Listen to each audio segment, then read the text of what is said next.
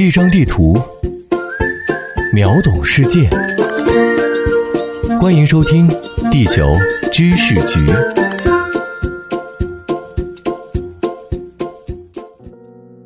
各位听众，大家好，欢迎收听今天的《地球知识局》，我是零零七号地球观察员阿西。马克思在《资本论》中说道：“货币天然是金银。”黄金自古以来就闪烁着它独特的经济价值，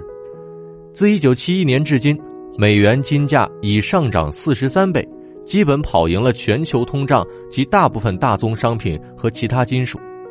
尤其是近年来，全球经济受到疫情冲击、货币超发、逆全球化浪潮和地缘政治动荡等影响，黄金成为了极佳的避险投资品。黄金在现代经济中的重要作用无可比拟。如此重要的黄金，它的上游黄金矿产也是一个十分重要的产业。十月十八号晚，紫金矿业发布公告，拟出资三点六亿美元收购加拿大 M Gold 黄金矿业公司持有的苏里南世界级大型在产 Rosebel 金矿项目。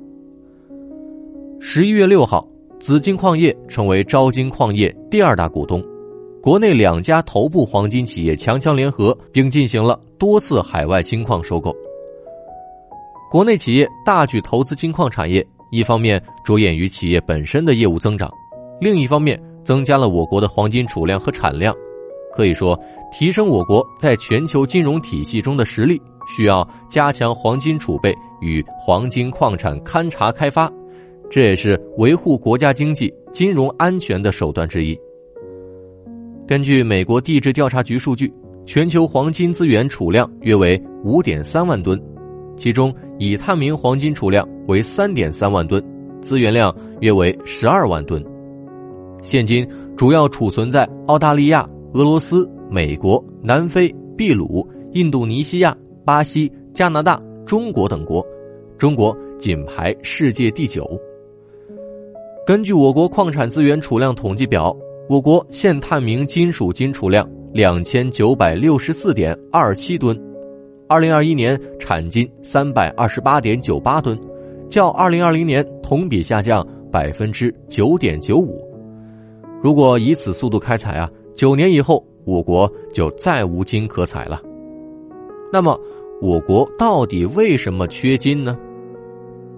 金矿资源，我们通常根据其产出特点划分为沙金矿。盐金矿和半生矿，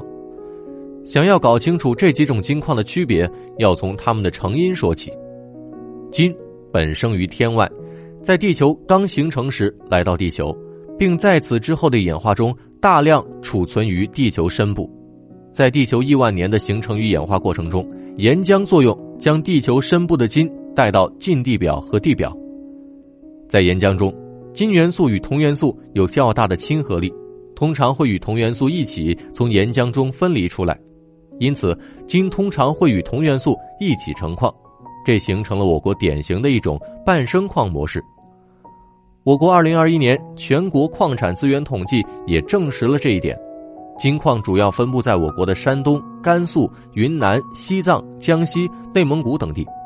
如果有听过我们之前的一期《中国现在非常缺铜》的节目，就会发现啊。我国的金产地和铜产地有极强的相关性，我国半生金储量占全国金矿总储量的百分之二十八，绝大部分来自铜矿石，少量来自铅锌矿石。半生金在我国占有重要地位，其储量所占比例大于世界半生金的平均数，所以半生金是中国金矿资源的一大特点。这使得我国半生金矿受控于铜矿床的所有缺点。我国的产铜主力是斑岩型铜矿，它是指矿床的形成在时间和空间上与二氧化硅含量较高的超浅层、浅层及极少数中深层侵入岩体有关的细脉侵染状矿床。然而，斑岩型铜矿虽然占我国产铜总量的近一半，但事实上。我国的地质条件并不适合此类矿床的大规模形成，这一点呢，球局在中国现在非常缺铜中详细进行了解答。我国的斑岩型矿床在世界排名中也并不靠前，这使得与此类矿床伴生的金元素储量也非常有限。这类矿床存在四个特点：一大、二贫、三易选、四路采。它贫铜更贫金，一般不超过两克每吨，这使得我国此类金矿品位与规模无法并存，严重限制了金储量。盐矿顾名思义就是产于岩石中的矿床，在世界上，盐金、半生金和沙金的储量比例大约为七十比十五比十五，是产金的绝对主力。盐金在我国的重要成矿带包括山东胶东金矿成矿带、河南陕西华北克拉通南源成矿带、西秦岭成矿带、滇黔桂成矿区带、辽东金成矿带及哀牢山成矿带。事实上，山东胶东成矿带、河南陕西华北克拉通南源成矿带、西秦岭成矿带及辽东成矿带都位于环太平洋成矿区域。环太平洋成矿区域是全球三大成矿区域之一，探明金储量超过全球探明储量的百分之十，被称为金指环。该区域矿产的形成都与热液型金矿床有关。现代地球科学认为，板块之间的汇聚作用及其导致的地幔成分的改变，对形成大规模热液型金矿床有重要贡献。比如。山东胶东金矿成矿带、西秦岭成矿带和辽东成矿带黄金的超长富集与华北克拉通的破坏有极大关系，被称为克拉通破坏型金矿，部分区域也称为造山型金矿。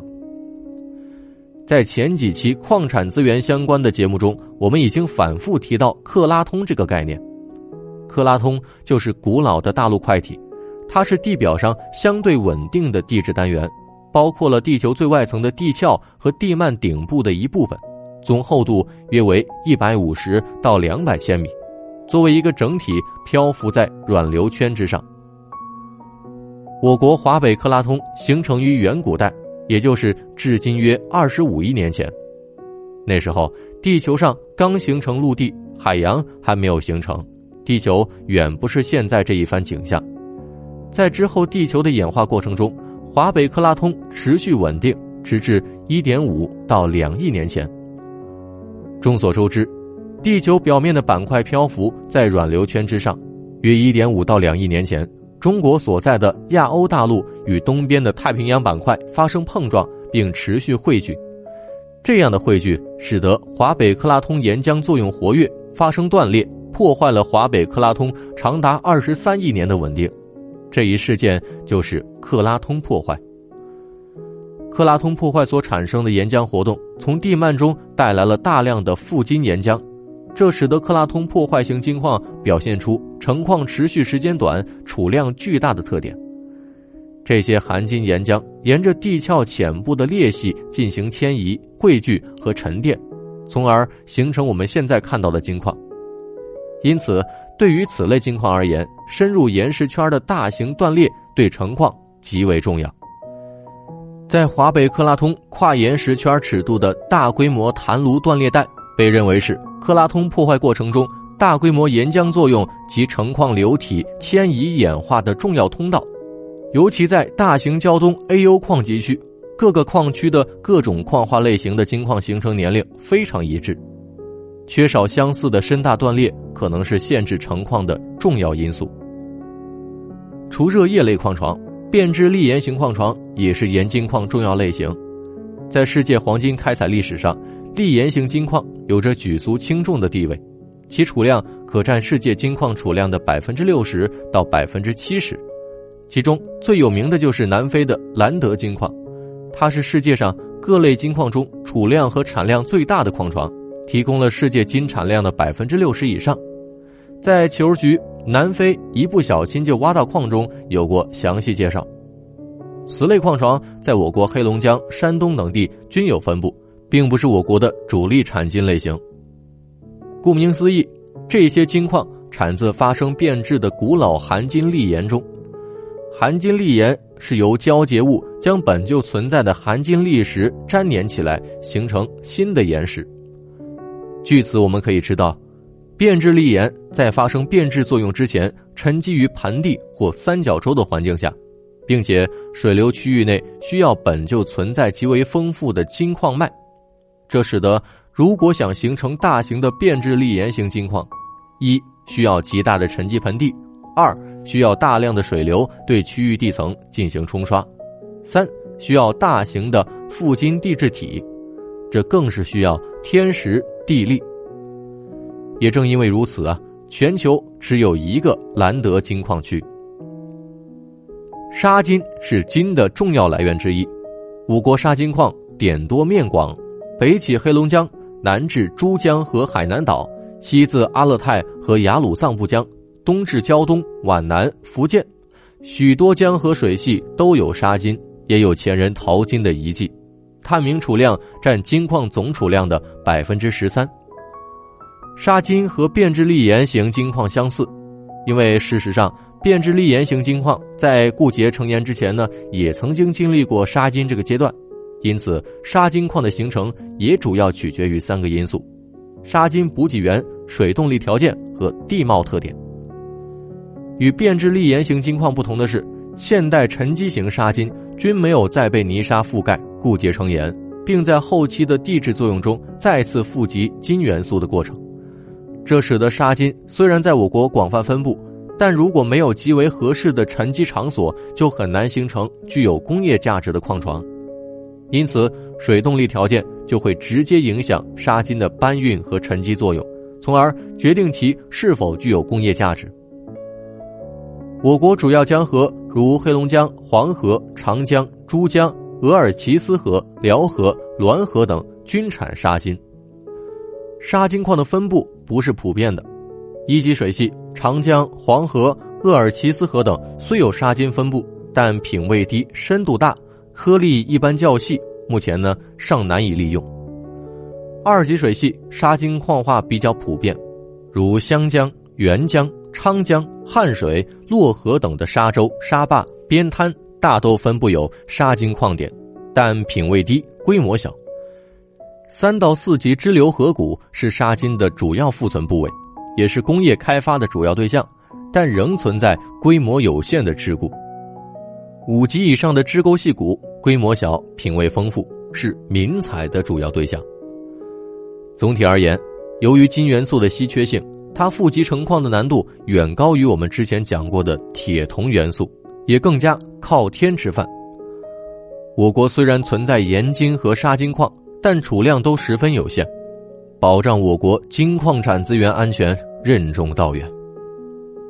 好了，以上就是本期节目的全部内容。本节目由喜马拉雅 FM 独家播出，地球知识局全权制作。感谢您的收听，我是阿西，我们下期再会。